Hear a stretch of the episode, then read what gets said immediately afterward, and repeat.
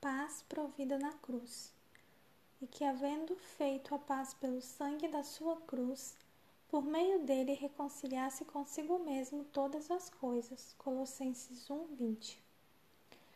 Tem-se afirmado que a pior paz é melhor do que a melhor guerra.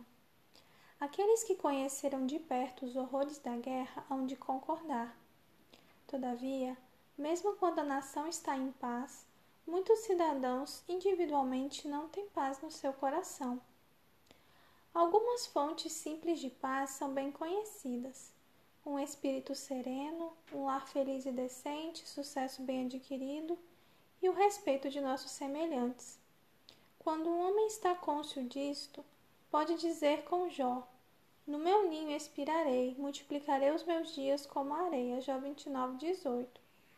A paz permanente de Jó é compreensível, mas há uma paz que excede todo o entendimento. Filipenses 4, 7.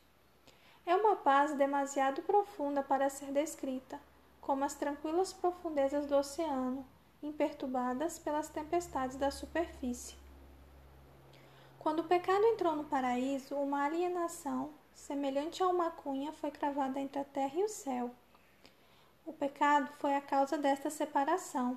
Diz Isaías: As vossas iniquidades fazem divisão entre vós e o vosso Deus e os vossos pecados encobrem o seu rosto de vós. Isaías 59, 2.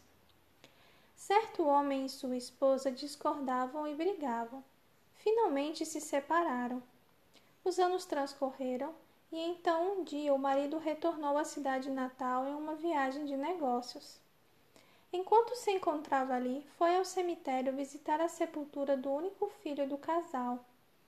Enquanto se demorava ali, em melancólico desvaneio, alguém se aproximou por trás dele. Surpreso, virou-se para encarar sua ex-esposa. Ambos começaram a se desviar, mas o interesse comum na sepultura do filho estimado fê-los hesitar.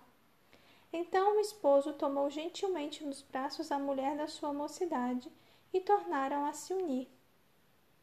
Para reconciliá-los foi necessária a morte do filho que ambos amavam.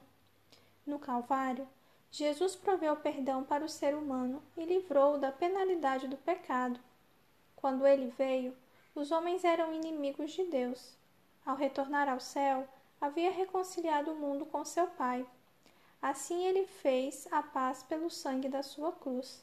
Jamais foi conseguida uma paz como esta, nem pode ser.